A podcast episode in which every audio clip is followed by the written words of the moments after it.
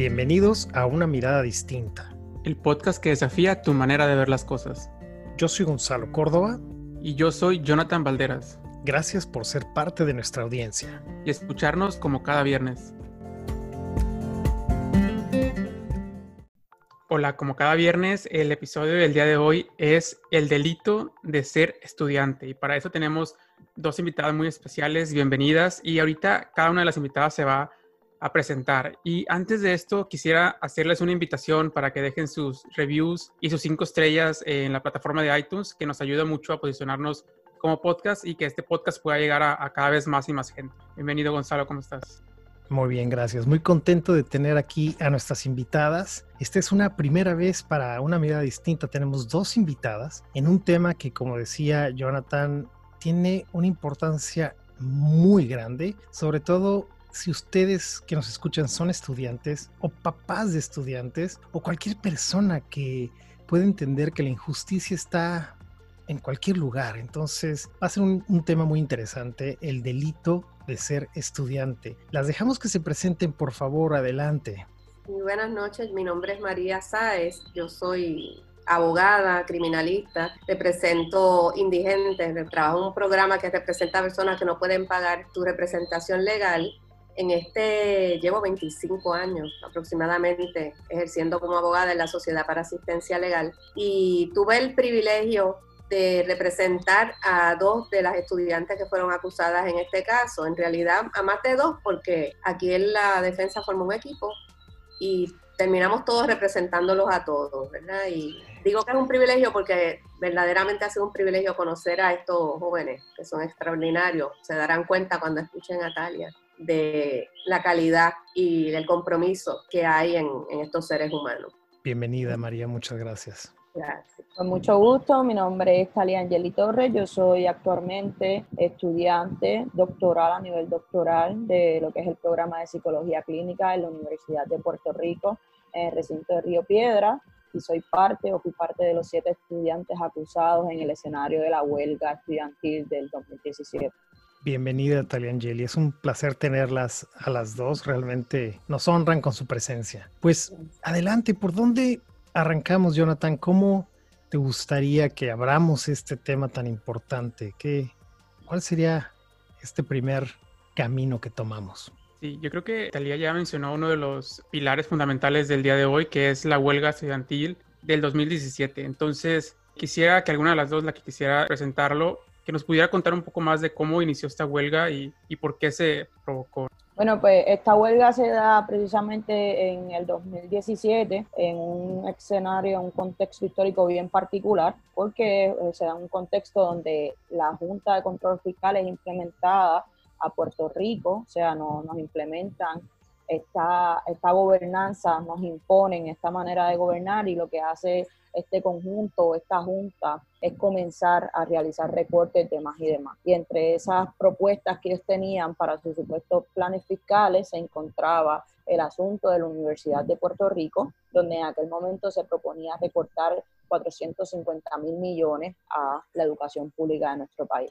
Así que dentro de ese contexto, dentro de esa resistencia, comienza lo que es la huelga estudiantil del 2017 dentro de, de, un escenario donde precisamente fuimos los, los jóvenes el primer grupo en resistir y en mostrar resistencia a todo aquello que trataba de imponer la Junta de Control Fiscal. Eh, ciertamente luego se fueron otros grupos, otras uniones de más y demás, se fueron uniendo a la lucha, a la manifestación, culminó, o, o vamos, uno de los grandes también acontecimientos es la despedida, como podemos decirlo, la renuncia del gobernador el año pasado, pero claro, todo fue producto precisamente de, este edificio que se fue construyendo poco a poco, podríamos decir desde el 2017, donde precisamente fuimos los estudiantes con nuestro voto de huelga quien se inició y fue el primer grupo en mostrarse resistente a todo aquello que intentaban poner la Junta de Control Fiscal en aquel momento. Estamos hablando de 450 mil millones de dólares, si entiendo correctamente. Eso es un, es un mundo de dinero inmenso. La educación siendo la base de tantas cosas en nuestra sociedad, en cualquier lugar del mundo, es, es un impacto grandísimo. Me imagino, ¿por qué pasaba tu mente, Taliangeli, y la de tus compañeros cuando se enteran de esto? ¿Cuál era eso que les ocurría dentro, además de que te, me imagino que les servía la sangre como a mí me lo está hirviendo ahora, ¿por qué momentos pasaron emocionalmente hablando? ¿Nos puedes contar un poco de eso?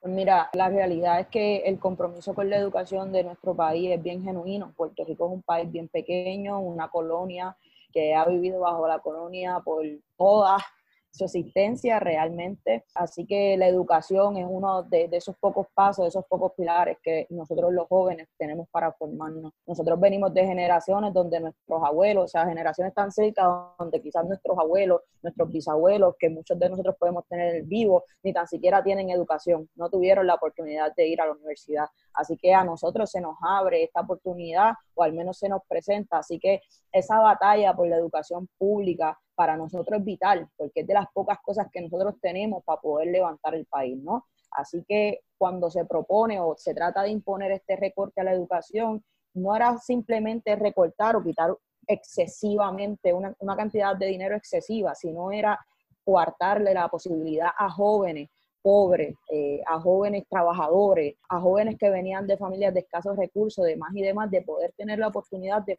de, formarse, ciertamente. O sea, estábamos hablando de una transición donde ya no, estaba, no íbamos a poder hablar de la universidad pública del país, sino que íbamos a hablar de la universidad privada del país. Estábamos hablando de un acontecimiento, de un escenario donde la universidad no era para el que quisiera, sino para el que pudiera y era un escenario bien lamentante que todavía al sol de hoy, al día de hoy 2020, es lo que se lucha, es lo que se señala y es lo que se pelea. La lucha no, no ha terminado, el escenario no ha terminado, el, el, tratar de imponer cortes excesivos tampoco ha terminado, pero no se trataba únicamente de, de, una gran cantidad de dinero, ¿no? sino lo que implicaba la cantidad de dinero, que era el partarle la posibilidad a miles y miles y miles de jóvenes de poder tener una educación superior en este país. Excelente, Talía. Y ahorita me, me, surge una duda acerca de lo, de lo, que comentas, que esta huelga fue ya hace tres años, acerca de este recorte de, presupuesto que se tenía en propuesta. Mi pregunta es si ese recorte ya sucedió y cómo es la situación en este momento con esta Junta de Control Fiscal. Ese recorte se dio. De primera entrada, no a tan magnitud, uno de los logros de, o que nosotros catalogamos como los logros de esa huelga, es que nosotros, eh, la huelga produjo que esa, ese corte y ese aumento de matrícula, porque era cortar fondos más aumentar la matrícula, se detuviera, se detuviera por alrededor de un año, año y medio, me parece que fue. Así que los cortes sí se dieron. Quizás no estábamos hablando de 450 mil millones, como proponían en un inicio, pero los cortes sí se dieron y el aumento de matrícula se dio. Un ejemplo de eso, pudiéramos decir, ahora mismo el crédito está, me parece que como en 175 dólares el crédito acá en Puerto Rico, en la Universidad Pública de Puerto Rico. Así que estamos hablando de que quizás, por lo menos yo en mi caso, yo estoy terminando con un poco más de 100 mil dólares en préstamo por un grado académico dentro de la universidad pública del país. No estamos hablando que, que es una institución privada, sino la universidad del Estado.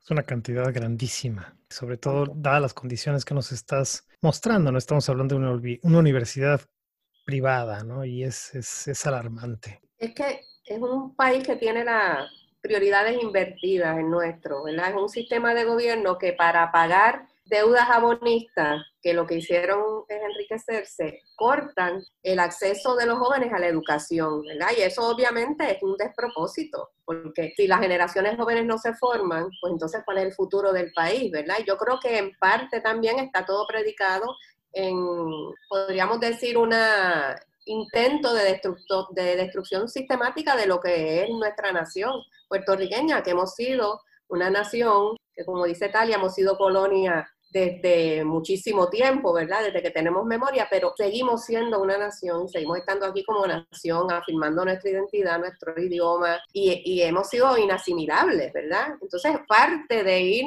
eh, socavando lo que nos queda, que pues atacar a esta generación de jóvenes que afortunadamente se dieron a la, a la tarea de defender la universidad y de no permitir que eso sucediera sin que, sin que hubiera resistencia y lucha. Claro. Al, al ustedes como jóvenes resistirse, entrar en esta huelga, tomar, usar su voz, entiendo que hubo repercusiones criminales, legal, legales contra ellos. Y entiendo que este es el papel tuyo, María, entras como abogada apoyar a estos, estos estudiantes y ahí mi pregunta sería para ti, María, ¿cómo, es, ¿cómo ha sido este proceso el que tú tomas esta estafeta que te entregan y que tienes que meterte, a, obviamente, el sistema legal. Me encantaría escuchar esa, esa perspectiva que a veces cuando nosotros somos estudiantes y no nos enteramos y terminamos la carrera y salimos y ya terminamos un proceso en la vida. Pero estos estudiantes que hoy todavía, los que están ahí, están teniendo que pagar en una escuela pública, todos ellos siguen en este tema, no ha acabado la lucha, ¿no? Como tú lo decías. Entonces, cuéntanos, por favor, desde la perspectiva del sistema legal, ¿qué, ha ocurrido? ¿Cómo ha sido vivir esto? El sistema legal en Puerto Rico obviamente está marcado, diría yo, o inclinado hacia proteger a los sectores que tienen poder económico, ¿verdad? Esa es la pauta cotidiana nuestra y nosotros nos enfrentamos, los abogados, sobre todo los abogados de defensa en casos criminales, a ver la injusticia, ¿verdad? Que, siempre agarra al pobre y, y las personas que tienen posiciones de privilegio y poder económico viven en una suerte de impunidad. O sea, eso no es para nosotros raro. Nosotros estamos, y sobre todo los abogados de asistencia legal, acostumbrados a lidiar con ese trato diferente que se da dentro del sistema. Pero este caso de los estudiantes tiene la particularidad de que ellos no son delincuentes dentro del sentido, ¿verdad? Por decirlo tradicional de la palabra. Ellos vienen a estar acusados por haber ejercido unos derechos que supuestamente la Constitución le garantiza. El derecho a libertad de expresión, el derecho de reunión. Esos derechos están garantizados y protegidos por la Constitución. Se supone que las personas tienen derecho a organizarse, y reunirse y eh, hacer acciones concertadas, ¿verdad? En reclamo de derechos, como fue lo que ocurrió en este caso. Ellos participaron en una manifestación luego de mil intentos de que se les permitiera eh, acceso a una reunión, no se les permitió, ellos entraron a la, reunión que se estaba dando para hacer unos reclamos y entonces terminaron acusados. Pero lo curioso de este caso y lo que ha sido eh, agotador es que este caso ha durado tres años. Ha sido eh, una ofensiva del Estado tremenda, un interés tremendo de utilizar el proceso y la criminalización de estos jóvenes como de castigo ejemplar, una cosa que se supone que esté prohibida, ¿verdad? Para desalentar a otros jóvenes, para utilizarlos a ellos como ejemplo de que esto es lo que te va a pasar si tú protestas, esto es lo que te va a pasar si luchas, que no, no lo han logrado, ha sido todo lo contrario, ¿verdad? Porque aquí el caso de ellos ha generado mucho apoyo hacia ellos en, en, la, en el pueblo, porque la gente sabe que ellos están protegiendo y defendiendo la universidad. El sistema se volcó contra ellos al, poco a poco de algunos de los cargos, porque no había prueba suficiente, porque los testigos no venían, o sea, fue, aquí ha pasado un montón de cosas. Me dio mucho trabajo al principio porque yo no entendía por qué ellos estaban acusados. Era, era una situación inexplicable. Así que como abogada yo no pude enfrentarme a esto. Tuve que empezar a leer filosofía, tuve que a retomar mi bachillerato para yo entender qué era lo que estaba pasando aquí que esto era un juicio político, pura y simplemente un juicio político, ¿verdad? Donde el Estado abusó del sistema judicial para acallar la oposición política. Finalmente los cargos fueron desestimados tres años después. durante todo este proceso, nosotros vivimos el huracán María, que fue devastador para nuestra isla, la pandemia y el caso seguía ahí. o sea que ha sido agotador, pero también eh, se ha dado una, yo diría que como se, ha, se han fortalecido unos vínculos entre los abogados, entre nuestros los, estudiantes, y yo creo que a partir de aquí, pues habrá, seguiremos trabajando, seguiremos trabajando en conjunto y haciendo cosas nuevas en beneficio del país que necesita, ¿verdad? Que se formen estos grupos eh, de, personas diferentes, ¿verdad? Porque nosotros, el, equipo legal, somos todos personas bien diferentes, también ellos, eh, personas que cada uno tiene perspectivas diferentes, que aportan cosas diferentes. Así que para mí, a pesar de que ha sido agotador y que ha sido mucho trabajo, ha sido bien enriquecedor también eh, como abogada, porque me permitió, pocas veces un abogado tiene la oportunidad de decir que tiene un caso que de verdad cambia, le cambia el rumbo a uno, ¿verdad? Y que permite que uno se enfrente a esos retos, que uno busque nuevas formas, que uno crezca también. Y pues por eso yo digo que para mí ha sido un privilegio representarlo, porque la verdad es que yo he, me, he crecido, creo que el resto de mis clientes de ahora en adelante se van a beneficiar también, ¿verdad? De este aprendizaje y de esta forma nueva que yo tengo de enfrentarme a mi trabajo. Completamente.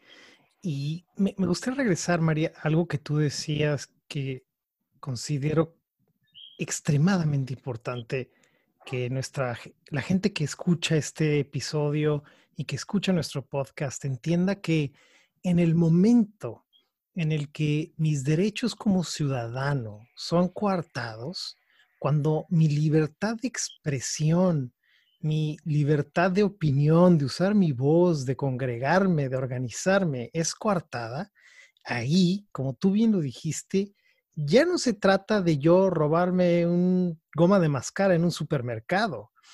Esto se trata de que yo estoy ejerciendo mis derechos y no tengo el derecho. Y cuando me quitan mis derechos y el Estado es el que me los quita, estamos entrando ya en conversaciones de otra índole y como tú decías muy bien, muy fuerte saber que esto ya se convierte en un tema político. Entonces, simplemente quería subrayar lo que tú ya dijiste mucho mejor que yo para, para retomar esto, que entendamos la gravedad de lo que estos estudiantes eh, han pasado durante tres años. Creo que esto es de mucho peso, si estoy entendiendo bien. Sí, yo creo que en nuestros países, ¿verdad?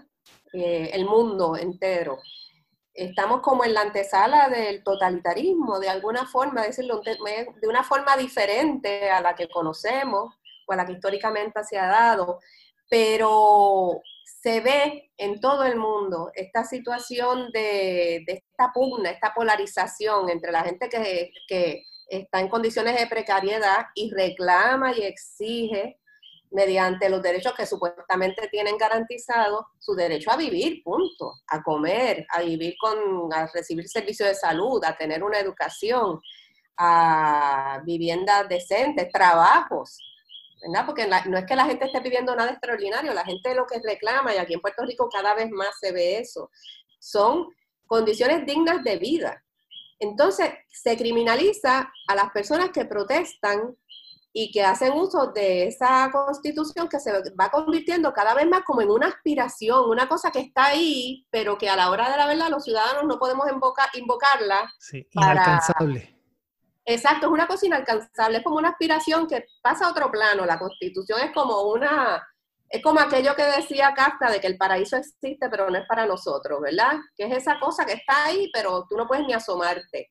Entonces el sistema entero se, se mueve y lamentablemente los tribunales también, ¿verdad? Que son los, de hecho el tribunal es el, el que ejerce esa presión sobre el ciudadano directamente. Para los abogados de defensa cada vez más difícil este trabajo porque uno tiene que estar viendo cómo uno se escapa de, esa maquinaria que es implacable, es implacable. Así que yo eso lo, vi en este caso, pero también lo estoy viendo en otro, en mis casos ordinarios, ¿verdad? Cómo el sistema se mueve cada vez más a ir reduciendo derechos, cortando derechos. Y para llegar al punto en que no podremos ni salir de nuestras casas. O sea que yo creo que es bien importante que la gente sepa que los derechos hay que defenderlos cada día y que las conquistas, que, que sea, las cosas que se han logrado mediante luchas y sacrificios y batallas y hay que, hay que defenderlas día a día, o sea, hay que mantener vivo ese fuego, es como la antorcha olímpica, uno no puede dejar que eso se apague, uno tiene que mantener cada cual desde donde esté y desde su posición, mantener esa lucha, porque si no, la sociedad que tenemos cada vez es, peor, más injusta, la desigualdad aumenta y no hay ninguna posibilidad. Imagínense ustedes que nosotros vimos en un país que la universidad pública, una estudiante tiene que salir con 100 mil dólares de préstamo. Y esa es la institución pública. Y se le dice universidad pública, que es lo más extraordinario de todo. O sea, que es como una, este es el país de las ficciones, es un espejismo. Es un espejismo. Entonces, cuando la gente se le pone de frente a eso y lucha, pues reciben el castigo, ¿verdad? Que, que lo que les pasó a ellos, que es lo que Taliangeli les ha dicho, o sea, recibieron, fue una, fue terrible, fue terrible. Al principio fue, no sabíamos hasta qué punto querían llegar. Eran, se enfrentaban a sentencias hasta de ocho años de cárcel. Wow. En un principio. Qué fuerte. Fue, fue, fue duro, fue duro. ¿Ustedes están siendo perseguidas, amenazadas actualmente o lo fueron? Estoy, estoy curioso y también me importa. En Puerto Rico hay una larga tradición de persecución política, larga, larga, siempre la ha habido, o sea, eh, el Estado siempre ha intervenido eh, con los ciudadanos y con la oposición. Y en este caso en particular, eh, Taliangeli les puede decir que surgió como un aspecto colateral el que se pidió una orden de allanamiento dirigida a unos medios estudiantiles, unos medios digitales en contacto con los estudiantes y como parte de esa orden de allanamiento se pidió información de todos los usuarios de las páginas y Facebook entregó esa información. Yo creo que Talia Angeli les puede explicar más de eso, de, cómo fue lo que aquí le decimos el carpeteo. Ok, yo quería exactamente allá, para allá iba un poco mi pregunta. Eh, nos gustaría que nos expliquen perfectamente esto de el carpeteo cibernético, para que nuestro auditorio lo pueda entender, nosotros también. Y siento, estoy entendiendo bien, estoy al filo de mi asiento, estoy aterrado y es una injusticia. Pero adelante, ustedes son las expertas, por favor. Nosotros le decimos carpeteo porque aquí hubo un caso hace muchos años donde se descubrió, se descubrió que la policía de Puerto Rico y el gobierno, ¿verdad? Las agencias de investigativas, en cooperación obviamente con las agencias federales, porque nosotros también tenemos a las agencias federales, eh, tenían literalmente carpetas o expedientes de ciudadanos por su ideología política. Esa práctica se descubrió, fue declarada ilegal hace años y ese caso está todavía vigente. Hay una orden permanente que prohíbe la, esa práctica. En el caso de ellos surgió que se estaba dando una práctica similar, pero a nivel cibernético, ¿verdad? Que eso, Angeli les puede explicar mejor porque yo no soy muy ducha en esa área de, la, de las cosas cibernéticas. Bueno, pues ya María adelanto que como un aspecto colateral se, de nuestro caso surge que se hace una orden de allanamiento para Facebook, para tres páginas cibernéticas que en ese momento fueron Diálogo UPR, que Diálogo UPR eh, representaba el medio noticioso o el periódico digital oficial de la Universidad de Puerto Rico, Pulso Estudiantil, que Pulso Estudiantil es un proyecto precisamente de la escuela o que participan mayormente estudiantes de la Escuela de Comunicación Pública de la Universidad de Puerto Rico también. Y el CCE, que era como el medio digital también oficial de lo que era el movimiento estudiantil o eh, aquellas personas que, se, que conformaban la huelga del 2017. Así que se le solicita esta orden de allanamiento a Facebook y Facebook eh, la entrega cuando los abogados se percatan o de lo que surge de ahí, que, que es que hay listas de miles y miles de nombres este, que simplemente o comentaron alguna foto o comentaron o enviaron algún mensaje o interactuaron de alguna u otra manera con alguna de esas tres páginas. Estamos hablando de fotos de personas, de mensajes privados de personas. Las listas tienen hasta números de cuentas personales, cuentas bancarias de personas, este, entre otros sin número de información de familiares de personas. En las listas hay personas que ni tan siquiera residían en Puerto Rico para el momento de los hechos. En la lista hay personas que para ese momento eran menores de edad, este, que eran familiares de personas que quizás componían lo que era el movimiento estudiantil, demás o demás. O sea, la lista había de todo, miles y miles de personas. O sea, nosotros pudimos identificar algunas este, y fue una tarea bien ardua porque las listas eh, son inmensas. Las listas son grandísimas eh, y hay muchas personas en ellas, muchas personas de la izquierda o, de lo que pudieran ser los movimientos de oposición, pero muchas personas que simplemente siguieron las páginas para mantenerse informados de lo que estaba pasando allí. Así que es bien preocupante porque precisamente es una selección de todas las personas que se vinculaban con esas cuentas. Y esas cuentas lo que respondían era la información de lo que sucedía en ese momento. Así que fue una selección precisamente de personas que en su mayoría estaban apoyando lo que era la resistencia a lo que estaba sucediendo o al abuso que estaba ejerciendo el país contra nosotros los estudiantes. Esa, esa lista, como dice Talia Angeli, demostraron desde el principio, había un sesgo ahí, ¿verdad? En la, en, la, en la, solicitud de información, porque como ella explica, se solicitó esa información justificada supuestamente en que en esas páginas o en esos medios digitales había videos de los eventos o de la manifestación ¿verdad? en la que ellos participaron. Pero lo cierto es que en los medios de prensa comercial también había videos de esos eventos y esos medios no fueron allanados.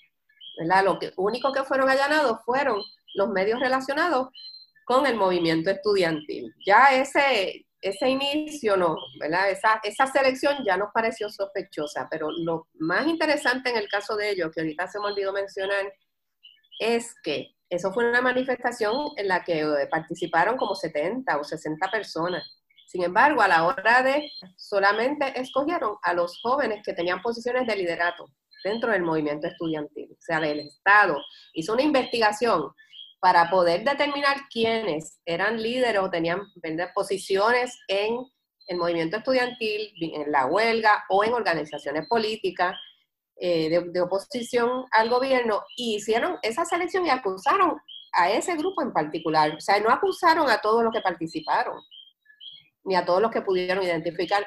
ellos seleccionaron a qué personas acusar. Que eso también este, nos deja ver que, como estábamos hablando ahorita, pues era un, es un caso predicado en, en una, se ha montado para reprimir la oposición política.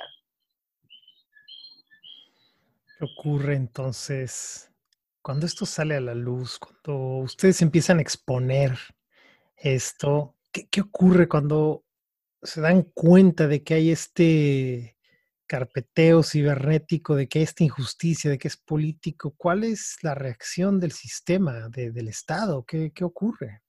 Nosotros como parte de la representación de los jóvenes pedimos al tribunal que estableciera un mecanismo o un remedio para notificar a las personas que están en esas listas, ¿verdad? qué es lo que se supone que haga para, que, para ver entonces cómo se organiza y cómo se maneja esta información.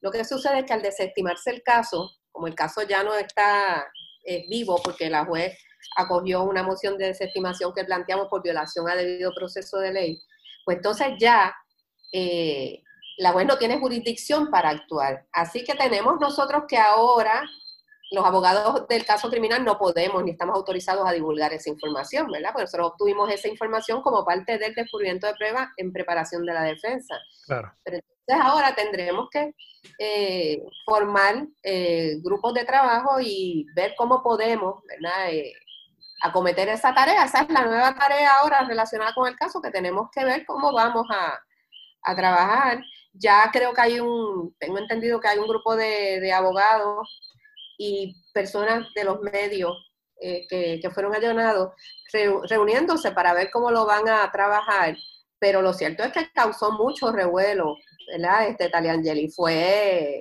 eh, la gente se escandalizó. O sea, la, la gente estuvo, se, se alteró, se puso muy nerviosa porque ahí había de todo, habían compañeros candidata a escaños políticos que actualmente están corriendo para estas elecciones, este, que de hecho son candidatos por partido a la oposición al bipartidismo.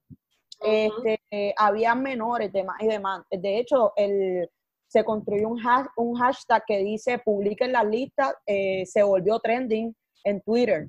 Así que este, fue algo de, las personas estaban muy molestas, estaban muy asombradas, este, y comenzaron a alarmarse, porque estamos hablando de que esto es que el, Departamento de Justicia tiene un expediente cibernético sobre ti, sin ni tan siquiera tú cometer ningún delito, sin ni tan siquiera tú estar acusado. O sea, ¿por qué el Departamento de Justicia del país o el Departamento de Injusticia del país, deberíamos decir, tiene que estar guardando documentos relacionados a ti, a tu persona, a tu información en sus computadoras? en sus medios.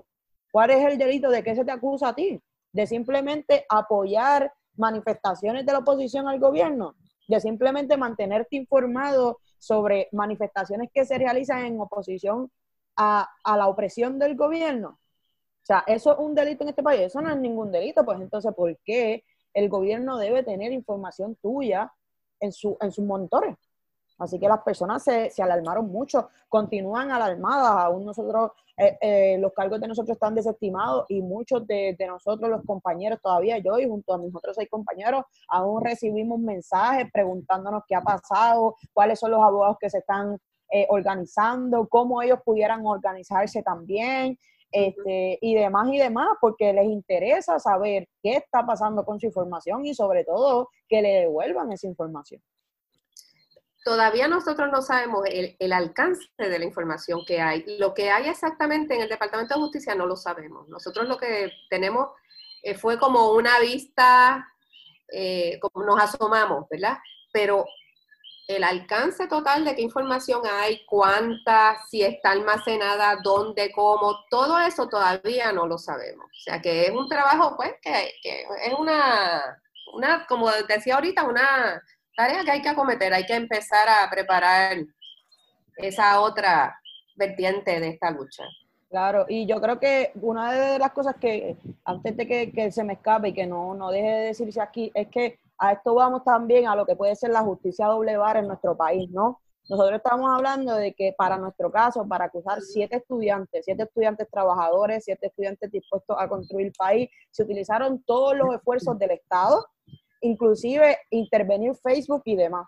Aquí el gobernador de este país renunció o se obligó a renunciar, dado después de unas manifestaciones donde aquí la calle no paraba. Eso era día y noche, día y noche, la gente en la calle exigiendo que el gobernador renunciara, dado a las publicaciones o la revelación de unos chats donde al pueblo se le trataba de la peor manera posible, donde se burlaban aquí de las muertes de María, donde se burlaban aquí del sufrimiento del pueblo, de la pobreza, de las personas que pasaban hambre. Días antes, me parece que fue, de nosotros tener nuestra última vista donde se desestimaron los casos, sale una noticia de que el caso para intervenir el chat, donde muchas personas del gabinete del que era el gobernador en este país se había caído porque no había los medios de cómo continuar la investigación. Estábamos hablando de supuestos servidores públicos que lo que hicieron fue burlarse del país. A tan magnitud estamos hablando de una, de una situación donde por primera vez en la historia un gobernador supuestamente electo tiene que renunciar. Pero en ese, en ese momento el Estado se proclama como que no tiene los medios para investigar tan semejante atrocidad, sin embargo, decide utilizar todos los medios posibles para intervenir con siete estudiantes, y no solo con siete estudiantes, sino con las cuentas de miles y miles de personas. Así que así de grave también es la cosa, ¿no? En nuestro país. Sí, aquí, la, aquí la situación es difícil. Aquí ha habido también, además del huracán, y también hemos tenido una, una racha de temblores terremotos, temblores, o sea, todavía en ciertas áreas de la isla sigue temblando la tierra con, cierta frecuencia. Y aquí ha habido un escándalo de unos vagones de ayuda que se los apropiaron ilegalmente, funcionarios del gobierno, gente, empleados, y eso no se ha investigado, esa gente no se ha llevado a, a la justicia. O sea, de apropiarse de ayudas para víctimas, de personas que perdieron su casa y todo. ¿Verdad? Pero en eso, para eso no hay interés, para ese tipo de investigación, ¿verdad? Pero para, para los siete estudiantes ha sido, bueno, hemos tenido que ir hasta el Tribunal Supremo, fue el fiscal tratando de impedir que nos entregaran una información que la defensa solicitó, o sea, ha sido bien, bien, bien, no han escatimado el Departamento de Justicia en recursos para acusarlos a ellos. Sin embargo, en las otras investigaciones, que eso también contribuyó yo creo que a que se generara más apoyo para ellos, ¿verdad? Porque la gente ve esa desigualdad y eso no hay cómo justificarlo.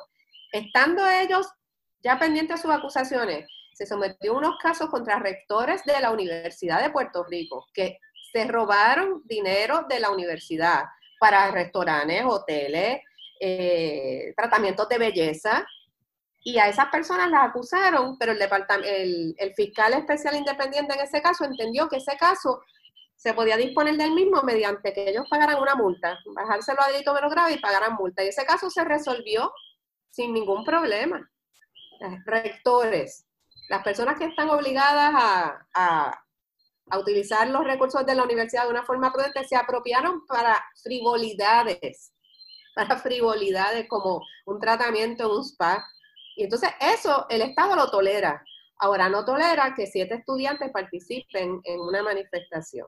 de verdad que no hay forma de uno explicar esto eh, que, que pueda ser lógico, ¿verdad? Que no sea es con la motivación política, ¿verdad? Pues es la única explicación, porque si uno trata de razonarlo dentro del sistema de justicia criminal, no, todo no tiene pies ni cabeza. No es hasta que uno lo enmarca dentro de ese contexto de, pues, persecución política que entonces que cobra sentido el, caso que, han montado contra ellos.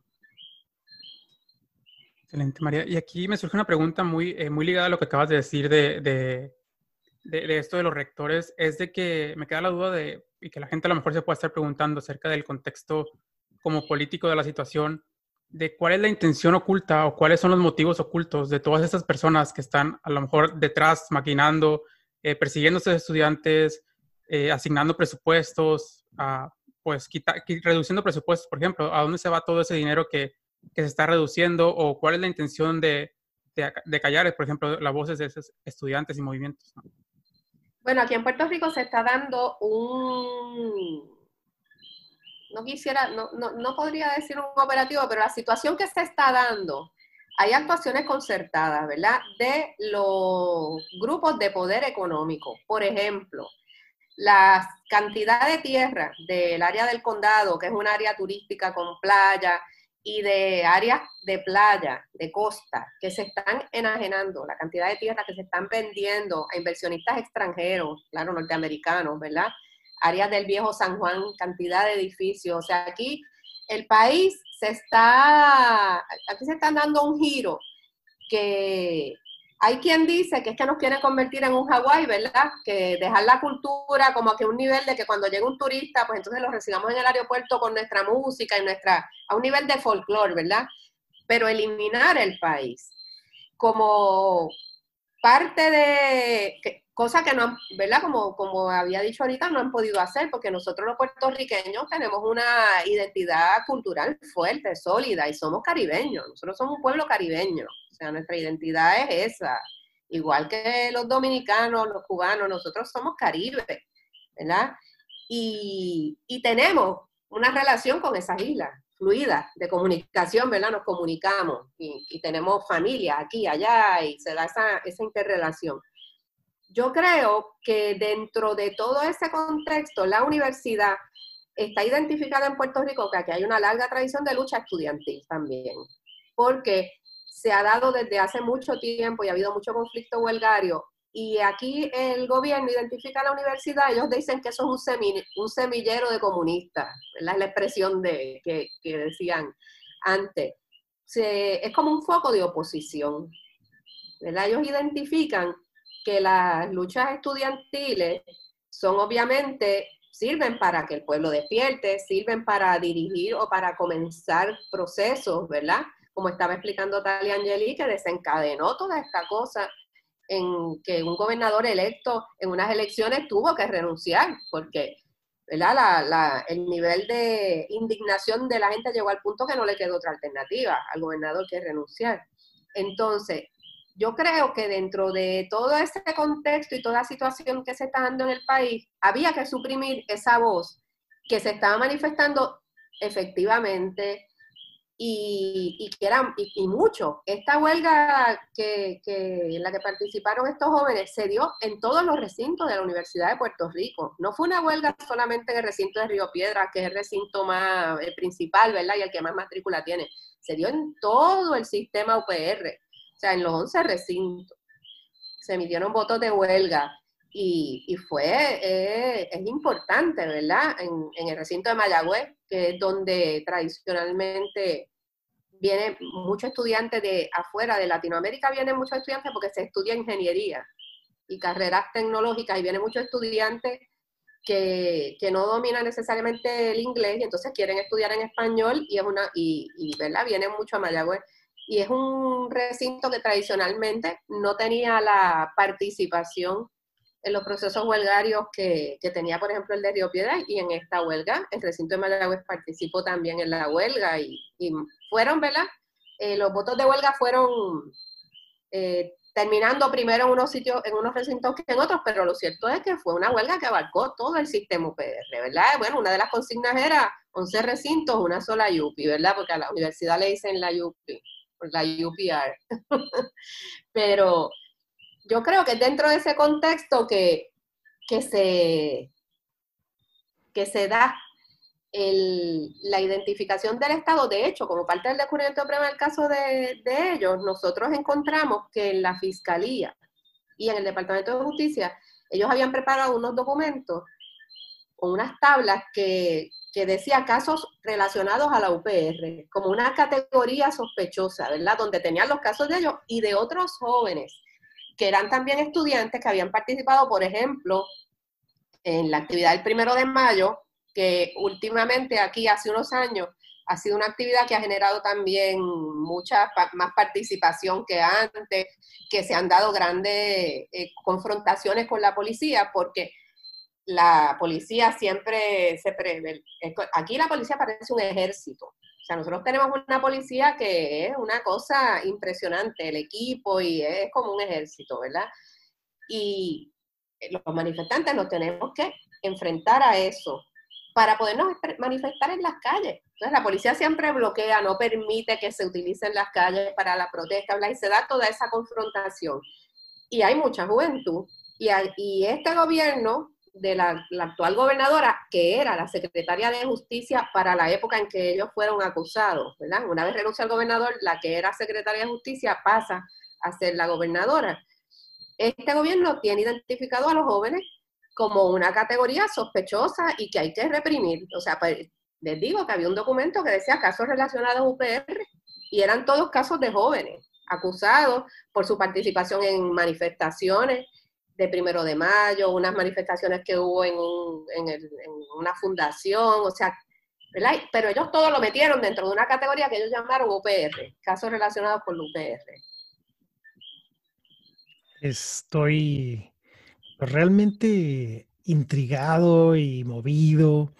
Eh, tengo, obviamente, algunos recuerdos de movimientos estudiantiles alrededor del mundo que han acabado en desastres muy, muy dolorosos a lo largo de la historia. Y me viene, por ejemplo, el, de México, ¿no? De los, de los 60 y tantos otros que han ocurrido. Sin embargo, estamos viviendo desafortunadamente una era donde podríamos pensar que tenemos mucho más información a la mano, y ahora nos damos cuenta, y por eso digo desafortunadamente, que nuestra información, que debería ser privada, está siendo usada en nuestra contra.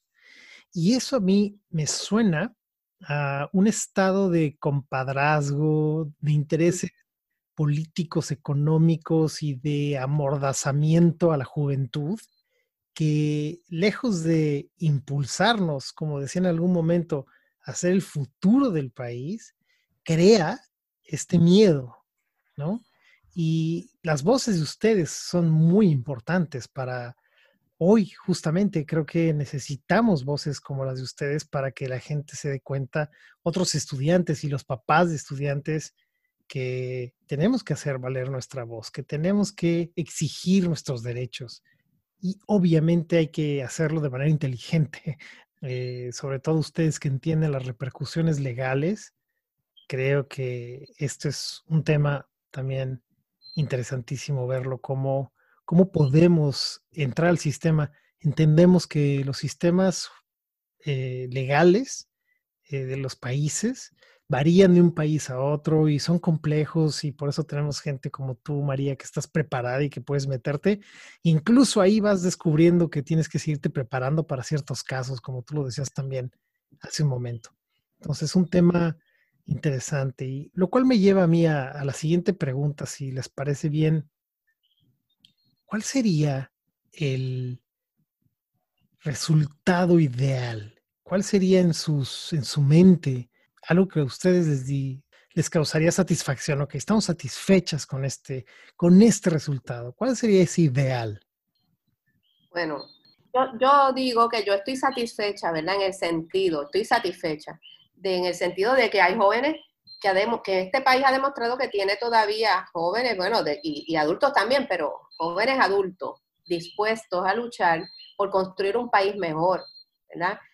enfrentados a las condiciones de precariedad más grandes, porque cada vez les quitan más. Ellos, la respuesta de ellos ha sido seguir hacia adelante para conseguir lo que tienen, lo que se merecen y lo que van a conseguir. ¿verdad? Yo tengo, en, al día de hoy, yo tengo una certeza casi total de que el país que vamos a tener de aquí a unos años va a ser mucho mejor que el que tenemos ahora, gracias a esta generación que, a la que pertenece Taliangeli y, y mis hijas, ¿verdad? Que yo los veo, lo veo de la forma cotidiana, que están luchando, que tienen, son más inclusivos, son, no están fijados tanto en lo material, la aspiración no es tener una casa, la aspiración no son los lujos, la aspiración es construir un país mejor, ¿verdad? Y eso uno lo nota, y lo nota cuando habla con ellos. Y ese, en ese sentido yo estoy satisfecha, pero claro, yo quisiera vivir en un país donde hubiera una armonía en cuanto a lo que se dice que, que ¿verdad? Lo que hablábamos ahorita, en cuanto a lo que se dice que, que el país es y lo que de verdad es, ¿verdad? Donde se diga, aquí hay un sistema de educación pública y que exista en efecto ese sistema de educación pública, que exista un sistema de salud, ¿verdad?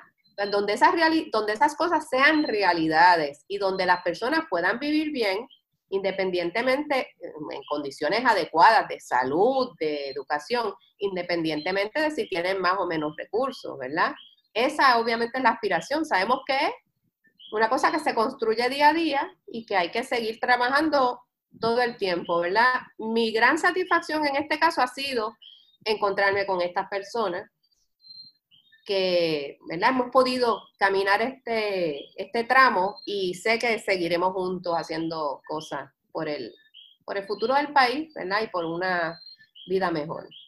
Y yo creo que la realidad a, corto plazo, si lo, si lo dijéramos, eh, fueron tres años muy difíciles. O sea, fuimos siete compañeros donde nuestra vida se nos puso en pausa, punto. O sea, compañeros que tuvieron que poner en pausa sus estudios graduados en el extranjero, porque pues por el caso y por la cuestión de la probatoria no podían salir, compañeros que hasta el último día de vista, tres días después, tenían su pasaje para irse a España a estudiar y gracias a que los, los cargos se desestimaron, pudieron montarse en un avión, pero estaban, como quien dice, en el vacío, porque no sabíamos qué iba a pasar en esa vista, expectaba que él iba a tener que tumbar todo, su viaje, sus planes, sus solicitudes de escuela graduada, demás y demás, porque pues el interés del Estado era continuar oprimiendo. O sea, fueron tres duros años para nosotros y continúan siendo para un compañero que se llama Josué Román, que sigue todavía teniendo un caso precisamente por el escenario de la huelga 2017.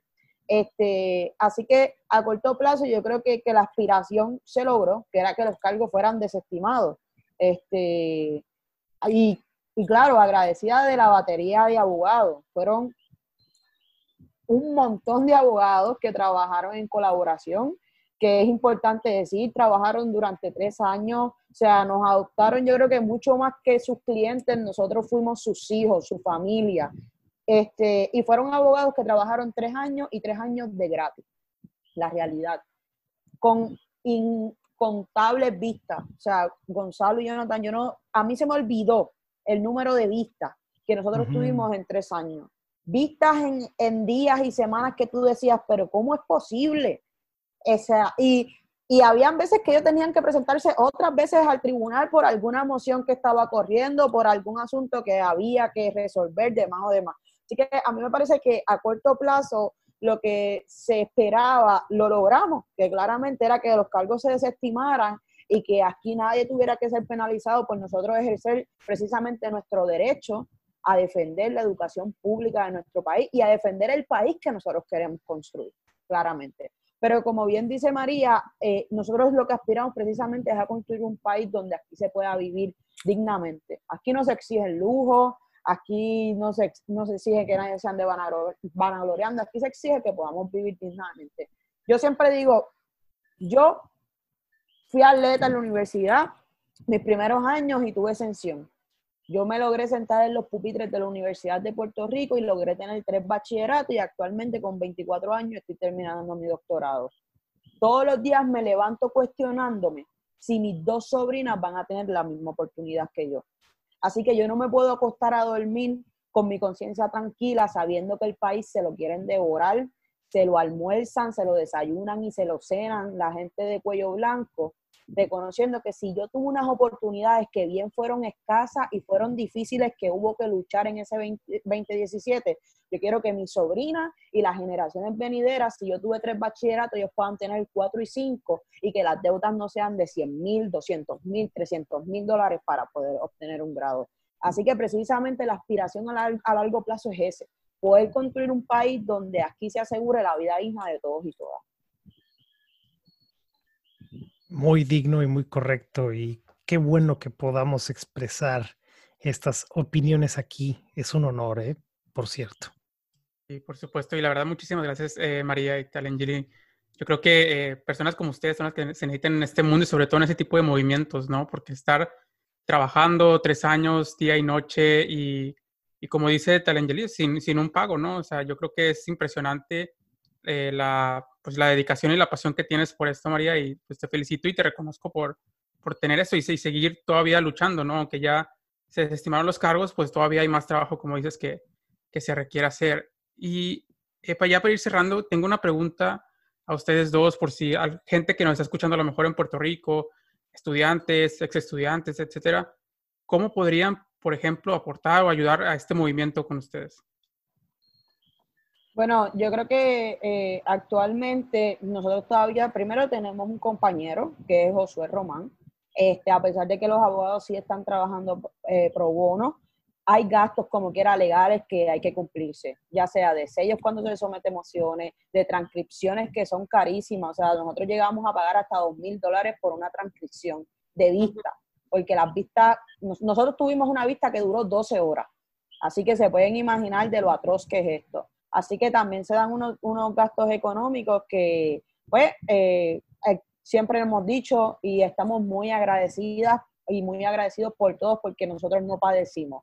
El dinero siempre apareció ciertamente, las personas siempre se movieron, pero todavía queda uno de nosotros, que es Josué Román, y que la aportación para Josué Román y para los que vienen, porque nosotros sabemos que el Estado no se va a detener y ciertamente nosotros tenemos abogados y abogadas solidarios como son María, pero hay gastos económicos, ¿no? Así que se pueden comunicar eh, ya sea con, cualquiera de nosotros, puedo ofrecer dos correos electrónicos o con el compañero José Román para el que lo conozca personalmente.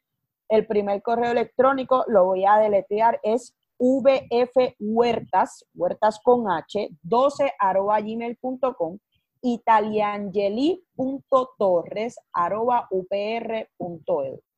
Así que esos por lo menos son dos correos de mi correo institucional y el correo de otra de las compañeras acusadas, Verónica. Eh, igual pues ya dije el nombre del compañero, José Román, que también lo pueden conseguir este, en cualquiera de sus redes para si quisieran dar alguna aportación económica además o demás, o quisieran conocer un poquito más también de su situación. Me parece muy bien, excelente. Ahí lo tienen, por favor.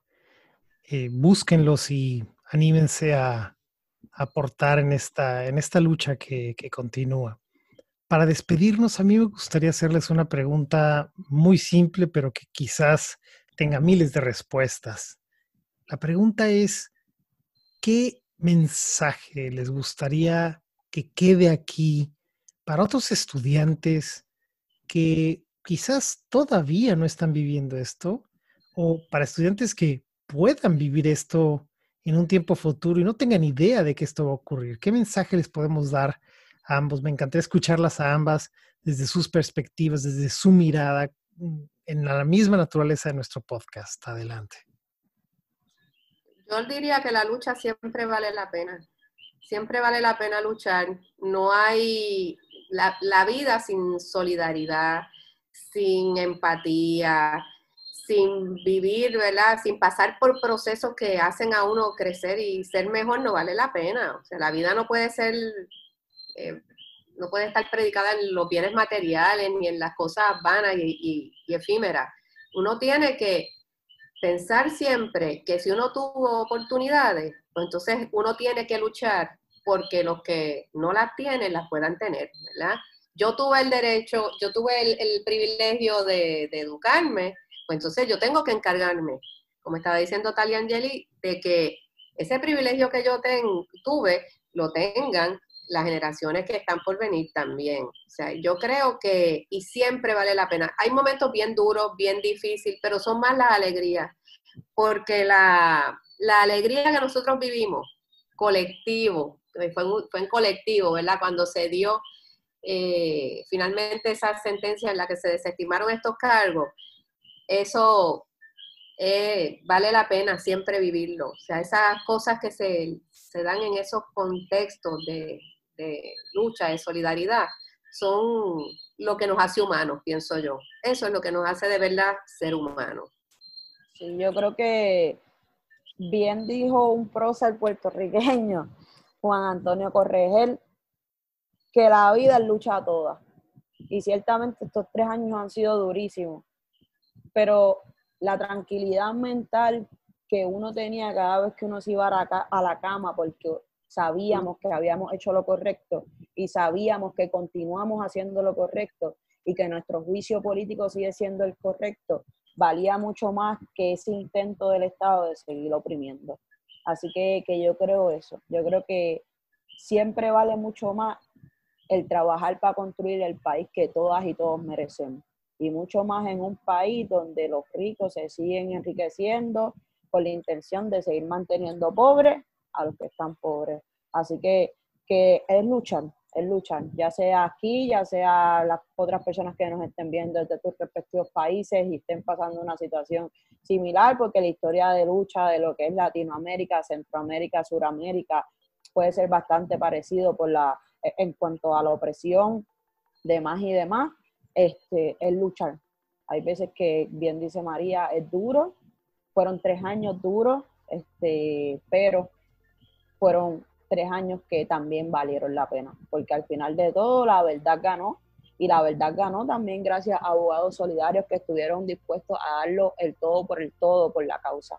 Así que la vida es toda lucha y vamos por encima siempre. Muchas gracias. Yo quiero, antes de, decir adiós por ahora, mm, me gustaría remarcar aquí, dejar muy, muy, muy, muy claro que para mí ha sido un honor escucharlas ambas. Es muy inspirador escuchar sus voces, entender qué hay detrás de esta huelga, qué hay detrás de las carencias y el sufrimiento y tantos años y tanto tiempo invertido. Y creo que el mensaje que ustedes nos dejan es un mensaje puntual para muchos otros países para muchos otros estudiantes. Me puedo imaginar muchísimos políticos de muchísimas otras partes del mundo, sobre todo de nosotros los latinoamericanos, de todas las personas que hablamos este idioma que es el español, que interesantemente somos pertenecemos a uno de los países más pobres del mundo, con estos gobernantes que todo lo que están haciendo es exprimir hasta la última gota de nuestra gente de nuestros recursos, de lo que nos constituye como seres humanos, incluidas nuestras tradiciones. Entonces, gracias, porque creo que es muy importante y muy puntual este tema. Pasa de ser el tema de ellos a ser nuestro tema, nuestra problemática. A veces se nos olvida que nuestros hermanos y hermanas puertorriqueñas son nuestros hermanos, ¿no? Somos parte de este mundo. Entonces, gracias, porque creo que es muy importante y muy puntual darle voz y darle espacio a hablar de estos temas también. Y antes de despedirnos, quisiera recordarle a la audiencia que pasen por iTunes. Es muy importante que nos regalen sus tus cinco estrellas de calificación de review de iTunes. Esto nos permite llegar a mucha más gente, así que se los repito, se los recuerdo. Eh, vayan a iTunes, nos dejan sus cinco estrellas y también nos pueden enviar sus comentarios nos permite seguir creciendo y estar, muy cerca de ustedes. ¿Cómo nos despedimos, Jonathan? Sí, pues también eh, los comentarios los vamos a estar leyendo en episodios futuros para que dejen ahí sus comentarios, ¿no? También yo pondré eh, en las notas del episodio las, eh, los contactos que nos dio ahorita Talía, los dos correos y, la, las redes sociales de, de, Josué para ponerlos ahí en las notas del programa. ¿no? Igual si tienen alguna duda o pregunta nos pueden contactar a través de las redes sociales del podcast y nosotros les podemos pasar el contacto de, de Telangeli. Muchas gracias. Muchas gracias. Gracias y hasta a la ustedes. próxima. Gracias. Escúchanos en Spotify, Anchor, Google Podcast y Apple Podcast como una mirada distinta. Recuerda que también puedes vernos en nuestro canal de YouTube. Suscríbete, deja tus comentarios y tus sugerencias acerca de los temas que te gustaría que hablemos. Encuéntranos en redes sociales como Una Mirada Distinta Podcast en Instagram, Facebook y Twitter. Envíanos tus sugerencias, comentarios y mensajes de voz por Instagram para incluirte en nuestros episodios. Espera un episodio nuevo los viernes. Te invitamos a ser parte de nuestro grupo privado de Facebook, Una Mirada Distinta Podcast, en donde podrás interactuar directamente con nosotros. Sugerir nuevos temas o simplemente debatir tus puntos de vista acerca de los temas que hemos hablado. Tu participación es muy importante para nosotros. No olvides suscribirte y escuchar nuestros episodios anteriores. Sé parte de nuestro proyecto. Recomiéndanos con tus familiares y amigos. Gracias.